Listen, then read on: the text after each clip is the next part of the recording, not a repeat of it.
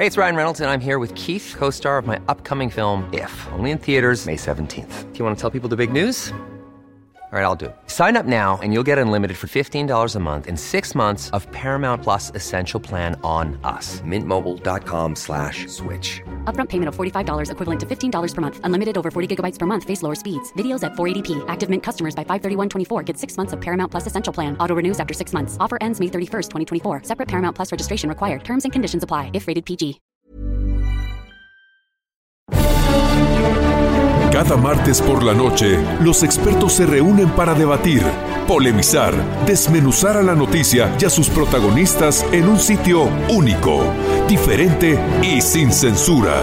Esta es la mesa de análisis, a fuego lento, bajo la conducción de Alfredo González Castro, por El Heraldo Radio. Iniciamos.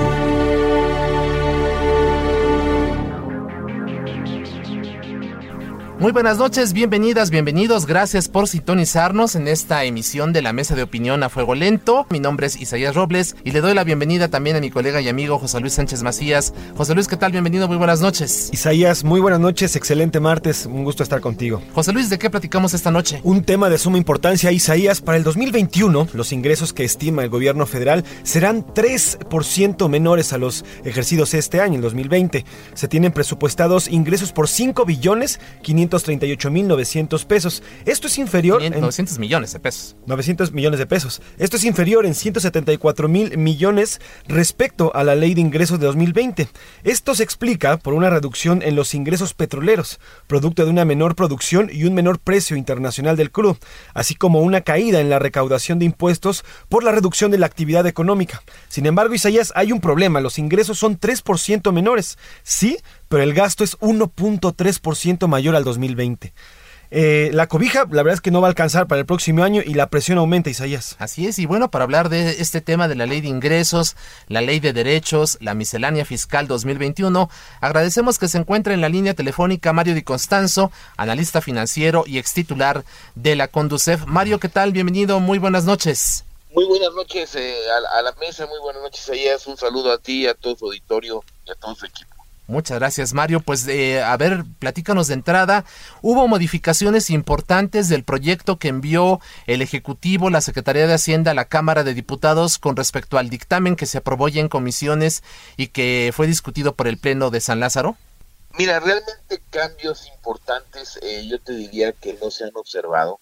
Cambios que pudieran alterar, digamos, las proyecciones o las estimaciones eh, recaudatorias de la ley de ingresos pues no, ha habido. Eh, quizás el cambio más relevante pueda ser eh, esta negativa a poner eh, este IEPS complementario a la gasolina, que lo que iba a hacer es que pues no, no bajara de precio la gasolina a lo largo del año y que pues sí estuviese la, la sospecha o la posibilidad de que la Secretaría de Hacienda pues mantuviera o subiera un poco la recaudación de este impuesto.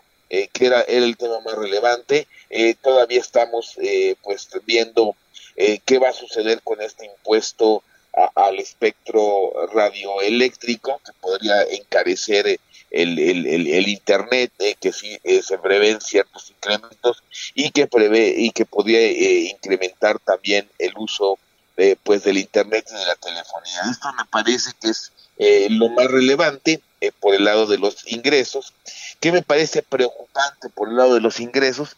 Pues varias cosas, ¿no? Eh, se aprueba una ley de ingresos en la Cámara de Diputados con un marco macroeconómico que es prácticamente imposible de alcanzar el, el crecimiento de 4.5, 4.6% que dice la Secretaría de Hacienda, eh, pues eh, cuando eh, pues todas las agencias, bancos, eh, agencias calificadoras estiman el crecimiento de la economía de México en 3.5%. Eh, eh, eh, ¿Por qué es importante esto? Pues porque si crecemos menos, recaudamos menos y obviamente hay mucho menos ingresos que los planeados, que es lo que ha venido sucediendo. Me parece también complicado que las eh, entidades federativas vayan a recibir menos recursos. la recaudación federal participable eh, de que se aprobó, o más bien la de la ley de ingresos de 2021, es inferior a la recaudación federal participable que se aprobó en 2020. Eh, entonces, ¿qué quiere decir esto? Menos recursos para las entidades federativas. Y efectivamente, como lo mencionaron, los números, los números eh, recaudatorios, tanto de ISR como de IEPS, como de IVA, pues hablan de eh, un menor crecimiento económico. Y un dato muy importante, eh, el endeudamiento, el endeudamiento de la economía, eh, o por lo menos que es el que prevé la ley de ingresos, pues es un endeudamiento importante, son más de 700 mil millones de pesos, yo te diría que es casi 30% superior al que se aprobó en la ley de ingresos de 2020 y efectivamente hace, hace un rato hacían la reflexión que si los ingresos caían o que el, incremento en estos era muy muy pequeño, más bien es una reducción, eh, cómo venía el, aumento en el gasto, ahí está la explicación, el, endeudamiento eh, que trae implícito la ley de ingresos, pues yo te diría es el más alto, es históricamente alto, y por el otro lado, es un endeudamiento eh, que es muy superior al del año pasado.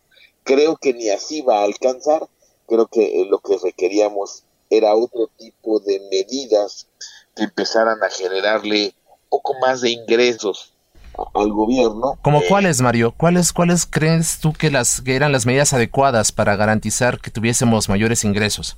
Mira, siempre hemos comentado y se ha aceptado que el sistema eh, tributario, el, sobre todo el ISR, es un sistema muy poroso.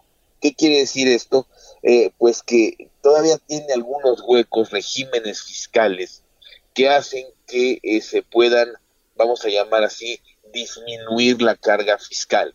Entonces, creo que ya es tiempo de que se ponga en la mesa una, una reforma fiscal que no necesariamente quiere decir subir tasas, subir tasas, sino emplear bases eh, que nos permitan bajar estas tasas, cerrar la porosidad de este impuesto, no recargar la recaudación tributaria en causantes cautivos, eh, nada más eh, el, dato que, que, daban de la recaudación, creo que por ISR se van a recaudar algo así como un billón de pesos, más o menos, de los cuales casi el 50% lo aportan los asalariados. Eh, el resto eh, lo, lo, aportan eh, pues muchas pequeñas y medianas empresas y también desde luego las grandes empresas. Pero la, la pregunta es, ¿cómo es posible que si las empresas generan tres veces más riqueza que los asalariados, la contribución a la recaudación del ISR sea casi 50-50? Entonces, esto nos quiere decir que eh, tenemos un sistema tributario todavía muy inequitativo, es decir, cargado hacia el causante cautivo y eh, un sistema muy poroso en materia de ISR empresarial. Entonces, eso es, por ejemplo, una reforma.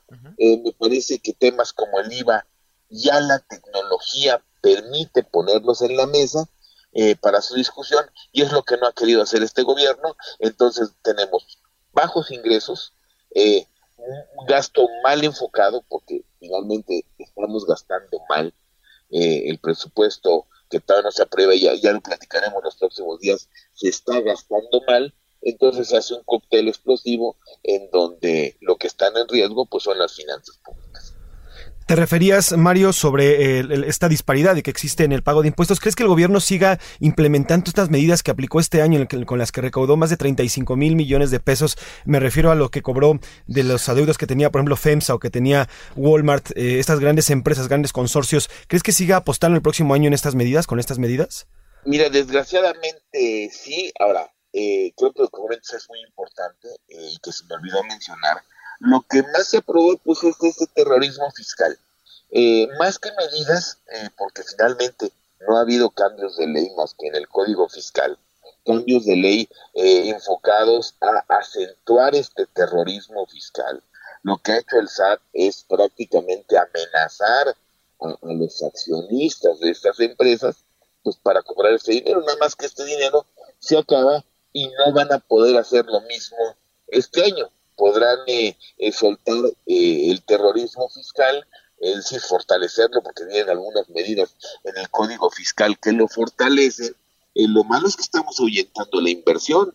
Lo malo es que los inversionistas van a querer menos reinvertir sus utilidades o invertir, pues si Hacienda los va a asumir como delincuentes ex o por, si, o por operaciones de comercio exterior, pues que ya por definición seas contrabandista, aunque te hayas equivocado en un pedimento eh, de importación, me parece que estamos eh, eh, centrando la recaudación no en reformas ni en, modificaciones jurídicas que sean claras y transparentes, sino lo estamos centrando en un terrorismo fiscal discrecional de la Secretaría de Hacienda y del SAT que pues se va a ir agotando en las posibilidades que tenga de cobrar esos picos eh, a lo largo a lo largo del año. Y en cambio sí estamos generando pues muchísimo eh, malestar y temor a los empresarios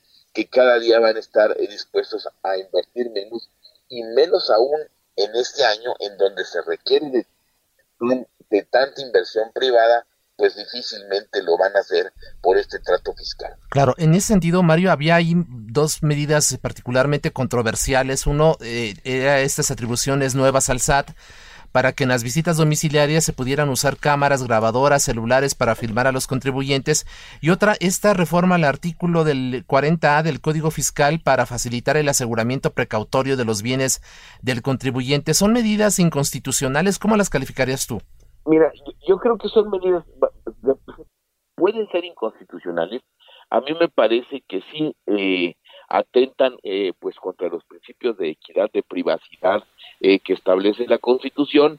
Se estaban tratando de modular, esperemos que se logre, son de los temas pues que ha habido más polémicos en la, en la, tanto en el Código Fiscal y recordemos que pues todavía de aquí la ley de ingresos va al Senado y creo que sí debería eh, de hacerse un trabajo más fino eh, para eh, remodelar o para achatar estas, estas dos disposiciones que rayan en la inconstitucionalidad y que realmente eh, pues no le generan, sobre todo la de las verificaciones o los domicilio fiscal, pues no le genera ninguna utilidad a, a, la Secretaría de Hacienda. La de, la de los aseguramientos me parece que lo único que hace es generar mucha discrecionalidad, esa sí es absolutamente inconstitucional y no eh, dudemos pues que se vayan a generar amparos si es que estas no se eh, limitan por parte del, del, Poder Legislativo. Claro, Mario, para finalizar, ¿se espera entonces un 2021 difícil,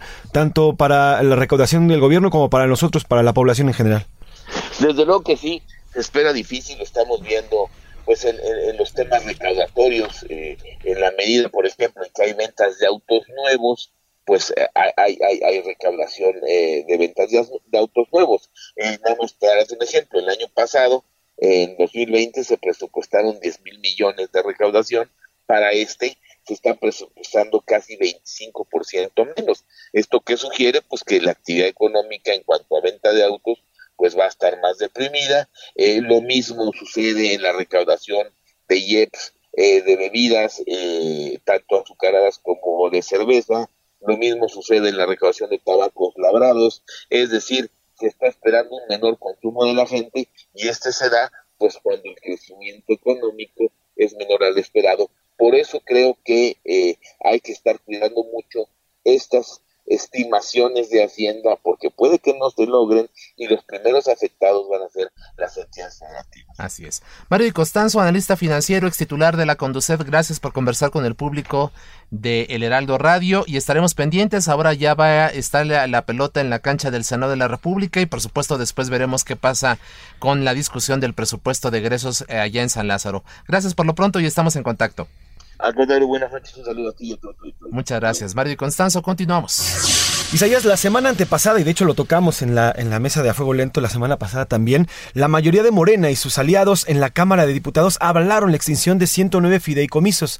De esta manera, el gobierno federal dispondrá de 68.400 millones de pesos que, a decir del presidente López Obrador, eran manejados con opacidad y corrupción, aunque a la fecha no hay una sola denuncia presentada ante la Fiscalía General de la República.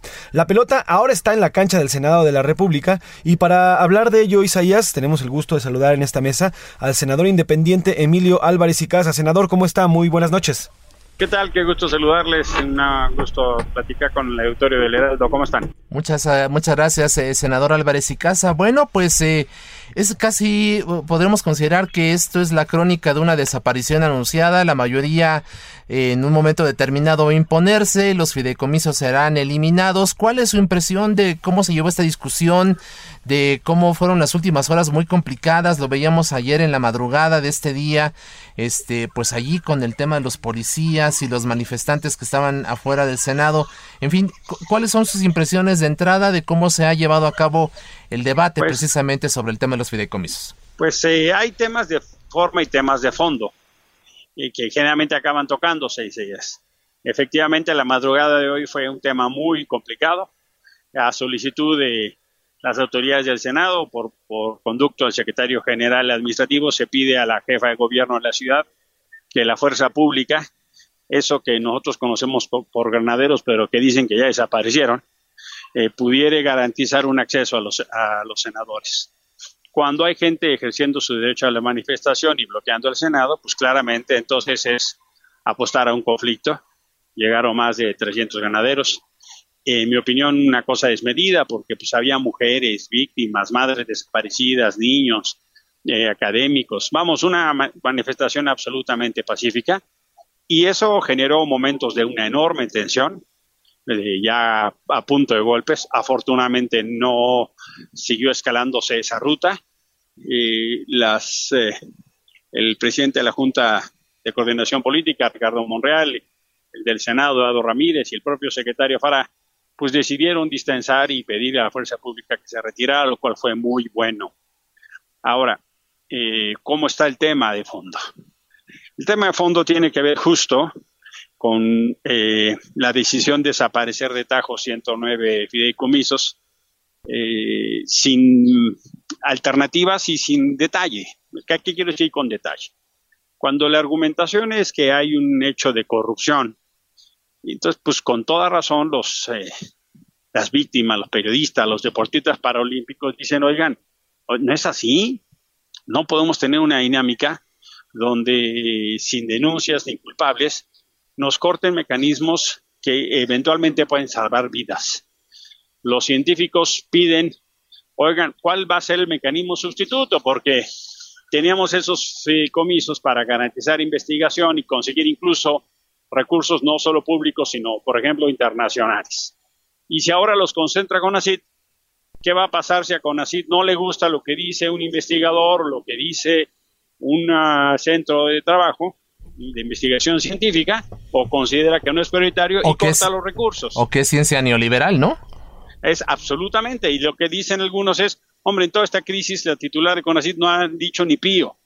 Entonces, ¿cómo vamos a tener la confianza que nos digan que se va a depositar simple y llanamente en CONACIT, o lo que dicen las víctimas, Isaías, después de luchar con Javier Sicilia para tener un fideicomiso en el 2012 y que no se dependa de la voluntad de un gobernante, no se dependa de qué pase en la Cámara de Diputados, ahora se regresa que año con año se va a tener que estar dando la batalla.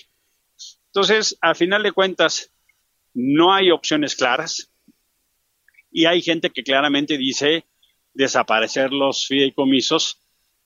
Así es una traición al movimiento de víctimas, a defensores, en fin, el tema, por supuesto, pues de una enorme tensión, eh, más allá de las particularidades de que nadie se opone pues a la transparencia, nadie se opone a que se luche contra la corrupción, nadie se opone que si hay malos manejos haya responsables. ¿no?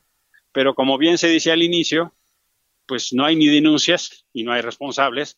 Entonces más bien parece una coartada perfecta, ¿no? Senador, con la eventual desaparición de estos fideicomisos, ¿hay, ¿cuál es la siguiente ruta? ¿Cuál sería la, ruta a seguir pues para por lo menos tratar de impedir que esto, que esto se lleve a cabo? ¿Hay posibilidades, pues, jurídicas de impugnar la decisión? Eh, hay, eh, digamos, una primera ruta dentro del propio Senado es intentar detener, ¿no? Detener eh, por la vía de una acción de inconstitucionalidad. Ya en el propio Senado hay algunos que trabajan con mucha claridad en la ruta de los amparos, gente que pudiera verse afectado en lo particular por la desaparición de los fideicomisos, y hay otra carril que es pues, una lucha política que establezca, establezca que en el 21 pudiera cambiar una mayoría y entonces regresar los fideicomisos a como existían previamente. Así es. Algunos de esos fideicomisos, senador, incluso tienen recursos privados, de hecho, algunos extranjeros. ¿Qué va a pasar con ellos? Porque, pues, se decía es casi una expropiación, por, por decir de alguna manera, de estos recursos. Sin embargo, pues no todos son públicos. No todos son públicos y no todos son nacionales. Entonces, eh, hay casos que requieren mucho más detalle, más pausa, más mesura. Por ejemplo, eh, esta lucha que han dado los exbraceros. Llevan años, vienen de una demanda histórica, gente que trabajó entre el 42 y 65 en Estados Unidos, les detuvieron el 10% de su sueldo. La propuesta ahora es sencillamente abrogar la ley entonces ya no queda ningún mandato legal para regresar lo que en justicia se le debe a esos braceros. ¿Qué va a pasar con ese dinero? No se tiene la más remota idea. ¿Qué va a pasar con los fideicomisos donde eh, se lograron usted en la mesa de análisis a fuego lento con Alfredo González Castro por El Heraldo Radio. Dentro de todas las eh, afectaciones y uno de los grandes rubros que más eh, resultará afectado con la desaparición de, esta, de estos eh, fideicomisos, pues es el de la ciencia.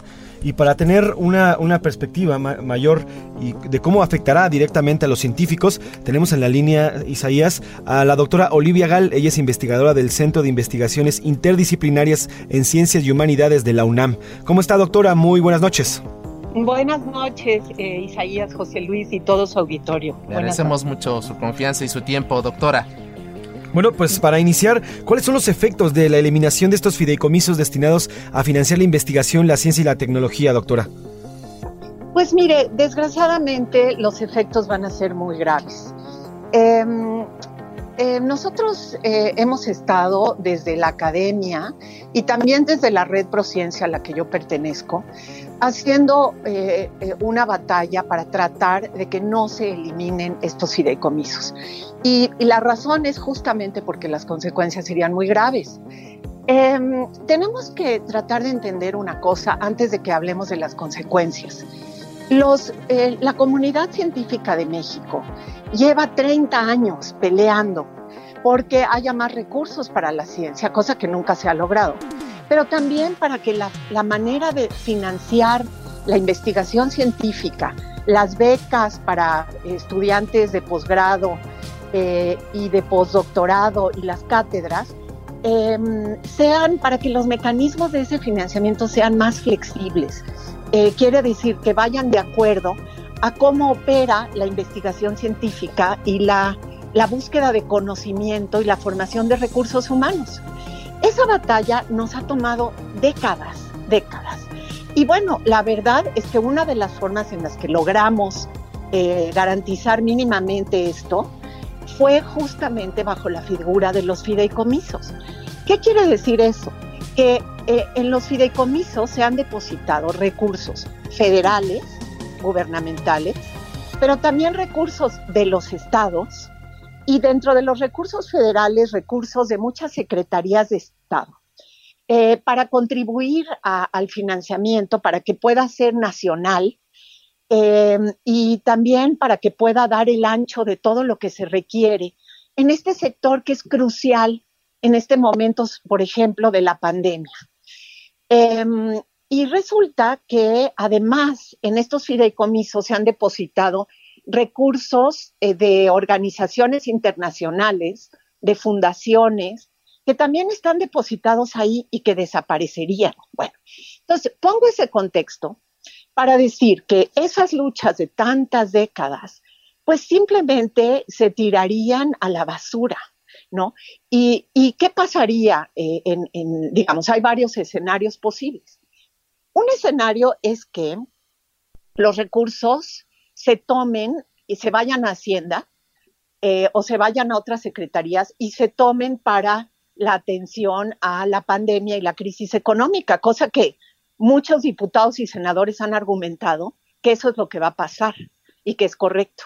Ese podría ser un escenario. Bueno, si ese fuera el escenario, pues perdemos los recursos para la ciencia y todo lo que ya mencioné, ¿no?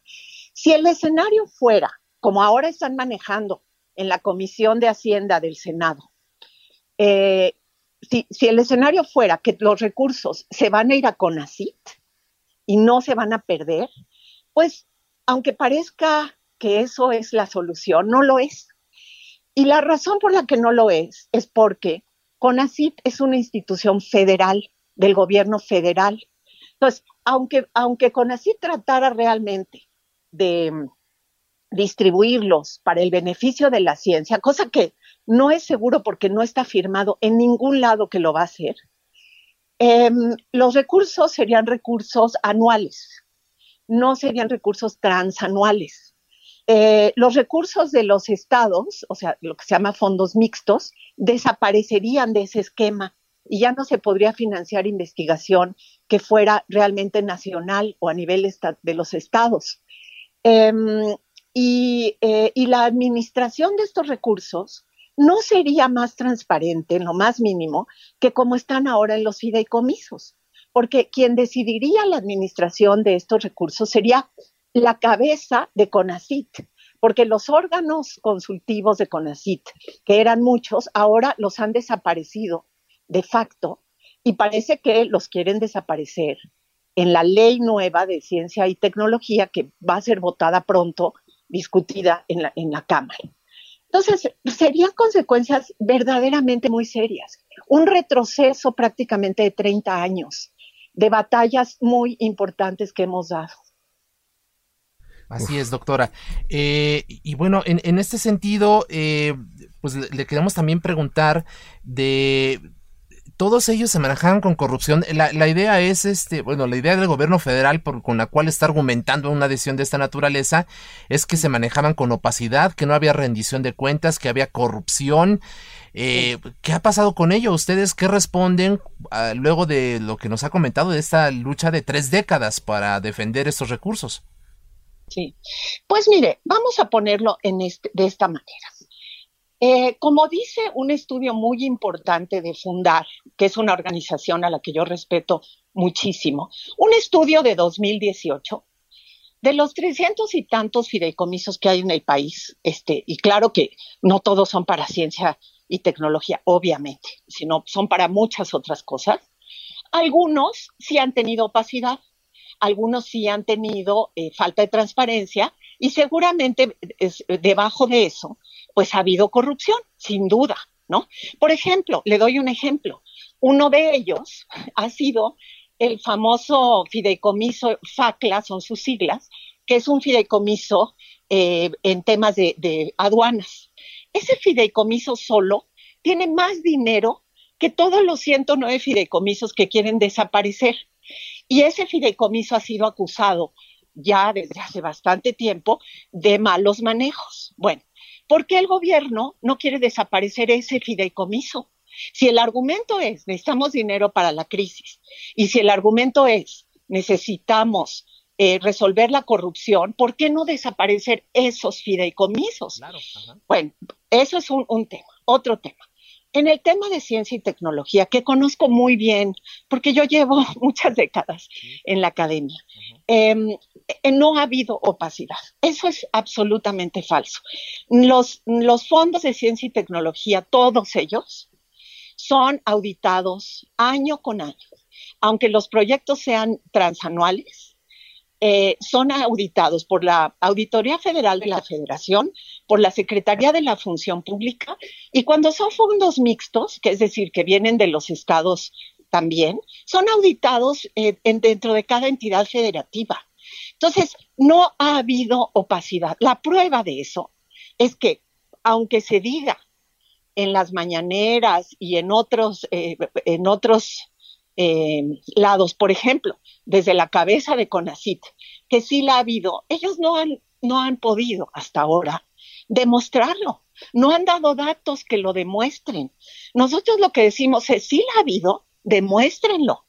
Y nuestra postura es, en el caso de, que sí haya habido corrupción, que no creemos que sea el tema de ciencia y tecnología, sino en otros, quizás en otros sectores, bueno, entonces hay que denunciar eso, castigar a los responsables y una de dos, o desaparecer el fideicomiso o corregir el rumbo de ese fideicomiso, si es que sus fines son importantes, ¿no? Por ejemplo, en el caso de víctimas, en el caso de periodistas perseguidos, en el caso de medio ambiente, este, este, eh, digamos, si hubiese habido, y no estoy segura de eso, para nada, este, corrupción allí, bueno, corregir el rumbo, pero no quitarles los recursos.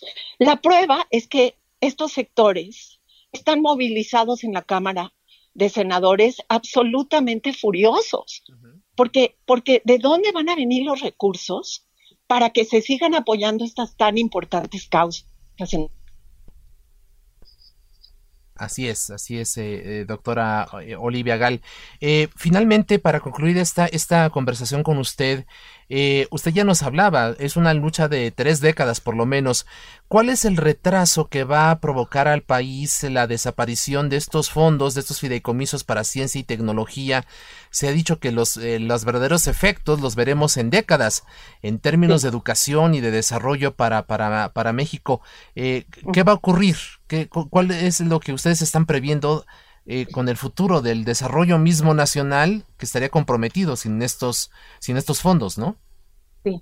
Bueno, mire, me temo que una primera fase va a ser que va a haber cantidades de demandas eh, y de amparos este, en contra de esta decisión a muchos niveles y que tanto el CONACIT como eh, el gobierno van a tener que enfrentar este, muchas demandas porque antes de que se, se, vote la nueva ley, si es que se va a votar en la dirección que quiere el CONACIT hoy, que no lo sabemos eh, bien qué dirección es porque no han querido publicar esa ley, su, propuesta, pero más o menos lo imaginamos por lo que está pasando. Em, si se va a votar em, así, entonces, pues después de que se vote probablemente ya no va a poder haber eh, lugar para los, los, eh, las demandas o los amparos, pero antes de eso seguramente. Eso por una parte, porque se está afectando muchos derechos que están consagrados en las leyes vigentes. Entonces, eso por un lado. Ahora, a nivel ya mucho más profundo, pues mire, este, vamos a tener que leer a través de indicadores. Por ejemplo, ¿cuántos proyectos de investigación se van a poder desarrollar eh, con esta nueva realidad, seguramente van a caer muchísimo los proyectos de investigación que se puedan desarrollar en todas las áreas, ¿no? Em, ¿Cuántas publicaciones van a poder tener los investigadores eh, dada esta situación? En, revistas nacionales e internacionales, en revistas de impacto, este, pues seguramente eso va a bajar. ¿Cuántas becas se le van a dar a jóvenes eh, que están haciendo sus posgrados en el país o fuera del país, a jóvenes que están haciendo sus postdoctorados, a jóvenes investigadores que han sido contratados como catedráticos con ACIT, pues seguramente va a bajar. Estas becas ya bajaron. Eh, eh, la doctora Álvarez Huilla insiste en que no solo no han bajado, sino han subido. Pero cuando uno está en las universidades y está en contacto con las coordinaciones de los posgrados, los coordinadores de los posgrados nos lo dicen todos los días. Hoy tenemos menos becas que hace un año y menos becas que hace dos años. Muchos de los catedráticos ya fueron despedidos. Entonces, seguramente van a bajar más las becas. Eh, ¿Qué otra cosa puede ocurrir? Bueno, habrá que ver cuántos eh, científicos connotados, porque en México hay científicos muy connotados que han hecho mucha contribución al conocimiento y a muy importantes causas en muchos temas. ¿Cuántos de esos científicos se van a ir del país? porque ya no van a tener la posibilidad de hacer sus investigaciones aquí. Vamos a perder, va a haber fuga de cerebros. ¿Qué impacto va a tener eso en la educación superior? Porque usted sabe que todos los investigadores damos clase. Si hay fuga de cerebros y si hay em, disminución en la calidad y cantidad de los proyectos de investigación, las clases no van a estar eh, alimentadas con el conocimiento que la investigación científica está creando. Eso tiene un impacto enorme. Entonces, los impactos pueden ser muy grandes y muy graves. Y muy graves. Pues ahí está doctora Olivia Gal, investigadora del Centro de Investigaciones Interdisciplinarias en Ciencias y Humanidades de la UNAM. Le agradecemos eh, el que haya conversado con el público del Heraldo eh, Radio y si nos permite mantenemos la comunicación abierta. Por lo pronto, muchísimas gracias. Buenas noches. Y bueno, no podemos concluir este espacio sin abordar un tema importante para la política del país, los resultados electorales en Hidalgo y Coahuila del pasado domingo. Y para analizar este asunto, saludamos con afecto a Jorge Javier Romero. Él es un politólogo de mucho prestigio, usted seguramente lo ha escuchado y leído, y también es un profesor universitario, así que le damos la bienvenida. Muy buenas noches, Jorge Javier, ¿qué tal? Buenas noches mucho gusto. Gracias por estar con nosotros y platicar con el público del Heraldo Radio. Eh, a ver, ¿qué pasó? ¿No que el PRI ya estaba muerto? Hubo carro completo en Coahuila, triunfo en 32 de los 84 municipios de Hidalgo, incluyendo la capital Pachuca. ¿Qué fue lo que ocurrió, Jorge Javier? Bueno, es que una de las cosas que hay que entender es que las dinámicas políticas locales son específicas, ¿no? no hay que perder de vista que en Coahuila el PRI no ha perdido el gobierno estatal y, aunque, este, y aunque ha habido crecimiento del PAN en ciertas épocas, ha sido sencillamente cíclico. Entonces, eh, a mí no me sorprende que haya ganado la elección local este, el, el PRI porque tiene una estructura. Además, es muy importante también entender eso. Los que dan por muerto al PRI no entienden que, de todas maneras, a pesar de, su enorme debilitamiento entre el electorado este, más ciudadano, digamos, lo que, que no pertenece a redes de clientelas, el PRI es un partido que tiene una estructura todavía clientelista muy fuerte. Tiene redes tradicionales de control político que, que, este, que bueno, durante mucho tiempo fueron un monopolio, pero eh, hoy ya no lo son, tiene competencia en el control de las clientelas electorales, pero tiene una red que sigue siendo muy sólida. Y cuando hay un gobernador que además tiene buena este, eh, percepción social, se le suma a su fuerza este, clientelista, su fuerza estructural, pues el apoyo de los ciudadanos. Y la verdad es que Riquelme tiene, tiene, tiene este, buena apreciación por parte de los ciudadanos y eso influyó sin duda alguna en el buen resultado del PRI. ¿Y lo mismo ocurriría con Hidalgo con el, en el caso de Omar Fayad? Bueno, Hidalgo también es un estado donde donde lo que dominan son las, este, las redes de clientelas, ¿no? Este, eh, y ahí eh, Hidalgo necesita un análisis un tanto diferente porque además Hidalgo es un estado mucho más complejo, mucho más complejo social, geográficamente que Coahuila. En el caso de Coahuila lo que hay que ver con mucho cuidado es el desplome del PAN. Eso es lo que hay que ver qué pasó en Coahuila, por qué se desplomó el PAN.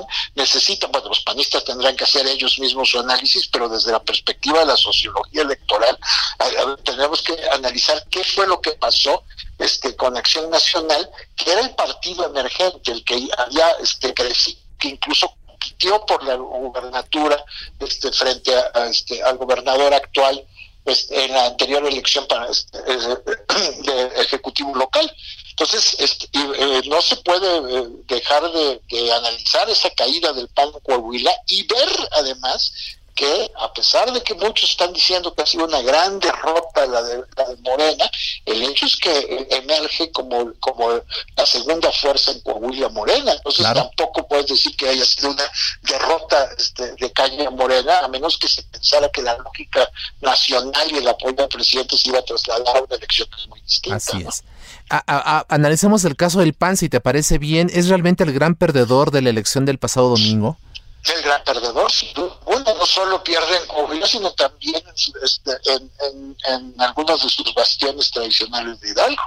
El, ¿Qué pasó con el PAN? Yo tenía la impresión, por lo visto equivocada, de que el partido que mejor había resistido este, era el PAN, sobre todo porque las elecciones del año pasado pues tuvo muy buenos resultados, incluso frente a una morena, morena ascendente y todavía con mucho mayor arrastre del presidente, ¿no? Sin embargo, lo que vimos en Coahuila, sobre todo, pero también en Hidalgo, es que el partido está en problemas y que tiene que revisar seriamente su este qué pasó localmente, pero cuál si esto va a tener impacto en, este, en su estrategia para el año próximo, ¿no? ¿Tú, a qué atribuirías así un análisis así, digamos, estamos todavía muy pocas horas de lo que ocurrió el domingo pasado, pero a qué atribuirías esta esta derrota de Acción Nacional? Cuando además se ve que, por ejemplo, en términos legislativos en las cámaras, pues sigue siendo la segunda fuerza política y en todo caso se ve como la única, el único partido con capacidad eventualmente de hacerle, de hacerle sombra Morena en la elección del 2021. Así es, ese es, ese es el punto que, este, en efecto, yo le atribuyo este, su fracaso en, Coahuila y en, Hidalgo a problemas de su estructura local y de sus liderazgos locales. Este, pero eso se tiene que hacer análisis este, muy fino desde las propias entidades y, eso, eh, por supuesto, los panistas tienen que evaluarlo conociendo muy bien quiénes son sus cuadros, quiénes fallaron, qué pasó con sus candidaturas. Evidentemente las candidaturas del PAN fueron muy débiles. Claro, Coahuila son elecciones sobre todo a diputaciones locales, donde este, lo que impera son las maquinarias mucho más que las figuras de los candidatos. En Hidalgo habrá que ver también este, el peso de sus candidaturas alcaldes, cómo fue que, este, qué tanto, qué, qué qué tan buenos y qué tan malos eran los candidatos alcaldes que no fueron capaces de, de, este, de movilizar el voto.